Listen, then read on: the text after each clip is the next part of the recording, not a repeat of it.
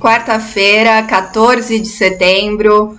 Bom dia e bem-vindos a mais uma edição do Minuto Megawatt, ao vivo no Instagram e na sequência disponível em todas as plataformas de podcast e também no aplicativo da Megawatt. Eu sou a Natália Bezutti, jornalista da plataforma, e hoje vocês ficam comigo nessa manhã mais friazinha aqui, né? Mais friozinho e de muita chuva em São Paulo. Ontem, a terça-feira, foi cheia de notícias e eventos e a gente conta tudo agora no nosso café da manhã energético. E a gente também não vai falar só de ontem. Hoje saiu uma portaria muito importante do Ministério de Minas e Energia, notícia fresquinha, é, cancelando dois leilões, né? O de reserva de potência que aconteceria em novembro e também em outubro e o, o, dos sistemas isolados que aconteceria em novembro. Bom, então depois de cancelar o leilão de energia nova A-6 por uma questão de falta de demanda reportada pelas distribuidoras de energia, o Ministério publicou agora de manhã portaria normativa no Diário Oficial da União cancelando o leilão para suprimento dos sistemas isolados esse sim previsto para outubro, desculpa confundir a data, e o leilão para contratação de reserva de capacidade na forma de potência previsto para novembro. Bom, no caso do leilão de, res de reserva de capacidade na forma de potência, a justificativa do Ministério é que está sendo realizado um estudo junto com a empresa de pesquisa energética e com o operador nacional do sistema. É, e esse estudo está pautado para viabilizar um leilão desse tipo, mas pautado pela neutralidade tecnológica, segundo o Ministério, e que estimule a concorrência entre diversas fontes primárias de geração de energia e ainda a contratação de soluções de armazenamento. Bom, segundo o Ministério, dentre os objetivos do estudo, o, ele aponta a melhoria da quantificação do requisito de potência do Sistema Interligado Nacional, que vai ser atendido pelo leilão, e o aperfeiçoamento da quantificação da potência com que cada fonte pode contribuir para a segurança do Sistema Interligado Nacional.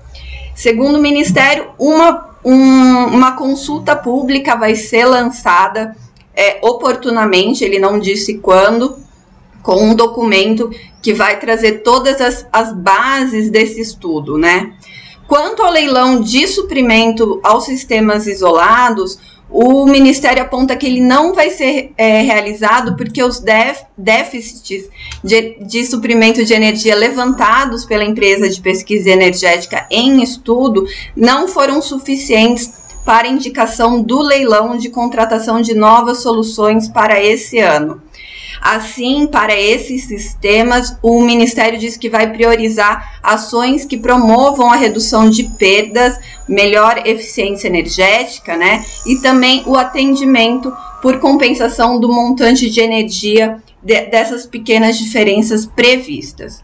Vale só a gente relembrar aqui um processo que foi discutido recentemente pela Agência Nacional de Energia Elétrica, que foi a revogação das termoelétricas da PowerTech, cinco termoelétricas que foram licitadas no leilão de sistemas isolados de 2016. As térmicas somam um pouco mais de 23 megawatts de potência.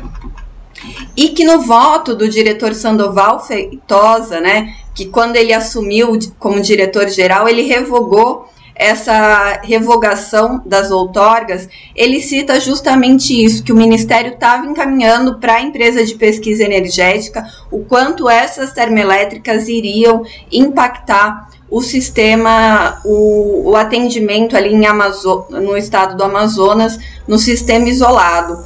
Então, essa tinha sido também, esse tinha sido um ponto também apresentado no voto do diretor-geral, Sandoval Feitosa, quando ele revogou é, quando ele suspendeu a revogação das cinco termoelétricas e que, a, além né, do pedido que tinha sido interposto pela PowerTech, que ainda deveria ser analisado, também tinha essa questão de atendimento.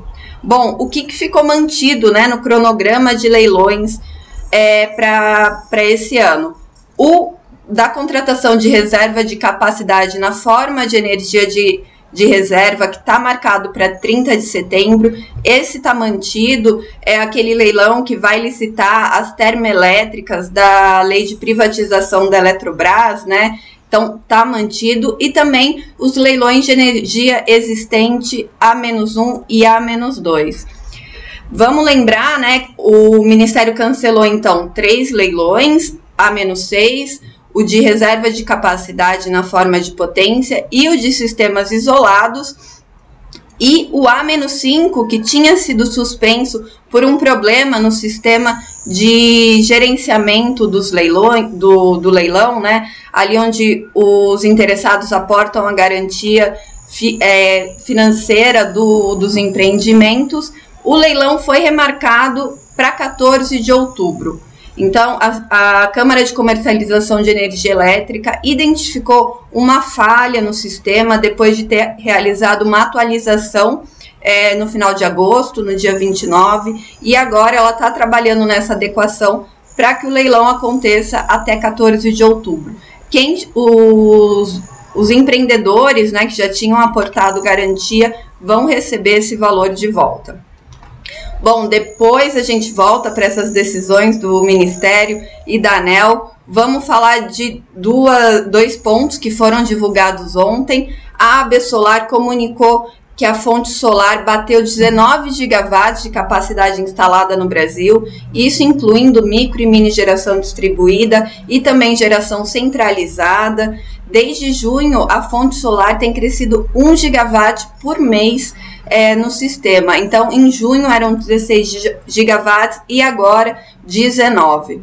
Bom, a expansão centralizada né, da, da energia solar também pode ser acompanhada num estudo quadrimestral que a equipe de preços e regulação da Megawatt preparou, está no site já disponível, com base na revisão quadrimestral da carga.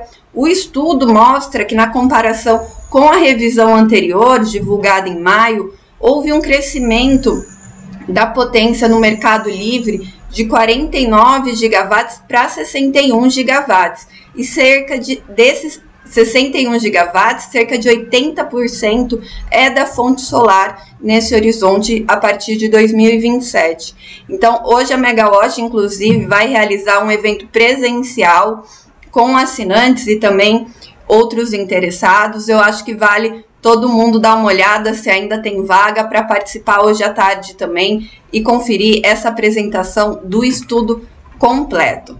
Outra informação bem legal divulgada ontem foi que a Câmara de Comercialização de Energia Elétrica foi aprovada pelo CIGRE para liderar um grupo global sobre certificação de energia e hidrogênio renovável.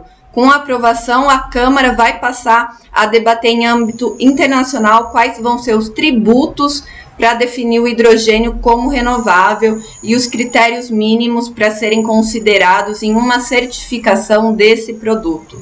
Bom, o trabalho vai ser realizado junto a integrantes de outros países e a CCE também pretende lançar ainda nesse ano um modelo de simplificação de certificação para atender os projetos brasileiros que já estão em andamento. A gente lembra, né, que em julho a Unigel anunciou o lançamento da construção de uma fábrica de hidrogênio na Bahia que, tem, que deve entrar em operação já em 2023 e é uma capacidade de produção bem relevante. Vão ser 10 mil toneladas ano de hidrogênio verde e 60 mil toneladas ano de amônia verde até o final de 2023. E até 2025, a Unigel prevê quadruplicar essas produções. Então a Unigel já aí na frente e a Câmara de Comercialização de Energia Elétrica também à frente nesse programa de certificação. Vamos fazer um giro rápido de ontem da reunião da ANEL, muitos processos. Agora a, as reuniões da ANEL não vão mais até tarde, mas os processos estão sendo deliberados mais rapidamente e a gente aqui está tá correndo para acompanhar tudo. Bom, ontem a diretoria, né, para a gente fechar a questão da Bengoa, dos últimos dois processos que ela abriu né, como recurso para as penalidades de multa e caducidade das concessões de sete linhas de transmissão que não foram entregues, né, sete projetos que atenderiam principalmente a região norte. Ontem, dois processos foram deliberados é, e a ANEL manteve a penalidade máxima de multa.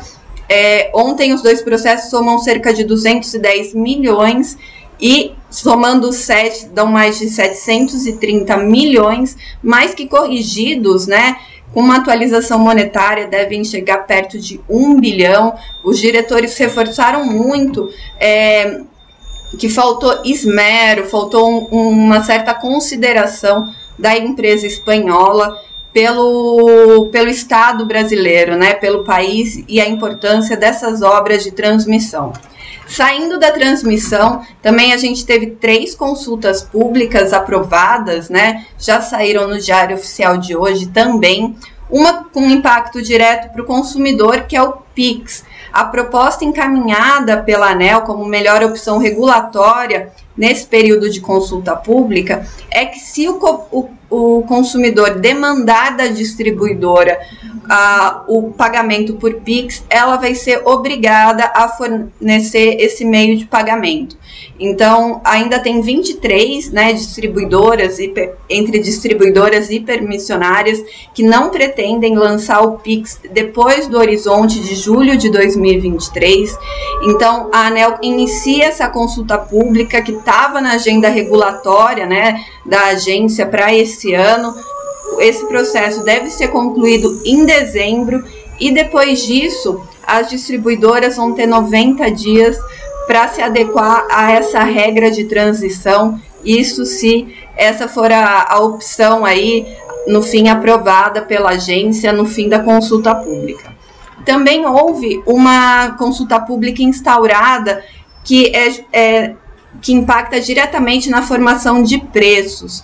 É, a ideia da mais clareza, previsibilidade e transparência no procedimento de atualização dos dados de entrada do PMO, adequando aquelas resoluções do CNPE, a número 7 de 2016 e a número 22 de 2021.